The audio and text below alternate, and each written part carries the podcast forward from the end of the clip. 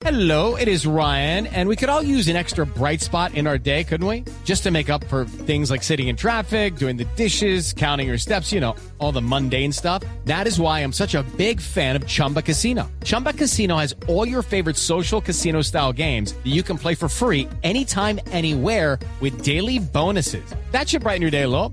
Actually, a lot. So sign up now at chumbacasino.com. That's chumbacasino.com. No purchase necessary. BGW. Void were prohibited by law. See terms and conditions. 18 plus.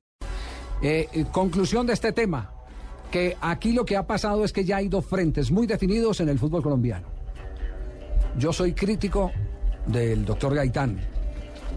Rechacé por ridícula su propuesta de, de quitarle las dos estrellas a Millonarios.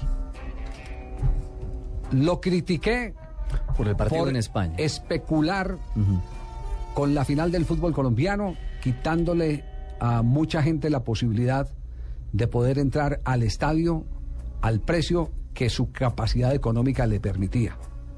Pero tengo que decir que frente a las posiciones que ha asumido en la división mayor del- fútbol colombiano, en su asamblea, para proteger la legalidad, si quieren, aunque no lo conozco, no soy amigo de él, nunca me he tomado un café con él, no le he estrechado la mano, no me lo he encontrado cara a cara en ninguna oportunidad. Sé quién es él porque lo he visto en fotos, porque lo he visto.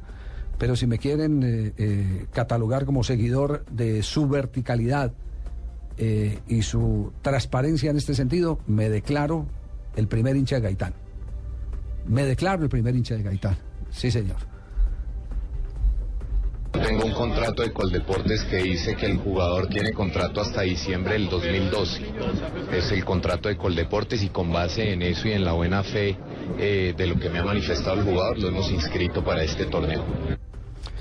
Eso fue lo que fue a defender Gaitán a la Asamblea, el contrato, y basado en la credibilidad que le ofrece eh, la posición del jugador Johnny Ramírez que acaba de hablar en este programa, que acaba de conversar en este programa. Y que desencadenó el comentario del presidente del Itagüí Sí. y que desencadenó en la grabación ya conocida y que además tiene como consecuencia, Javier y oyentes, la ira ciega, la rabia, la indisposición, la molestia. Ustedes pueden ponerle otro calificativo con P y termina en, en ría eh, de la presidencia La de la. DIMAYOR Sí. eh, ante la filtración de estas declaraciones.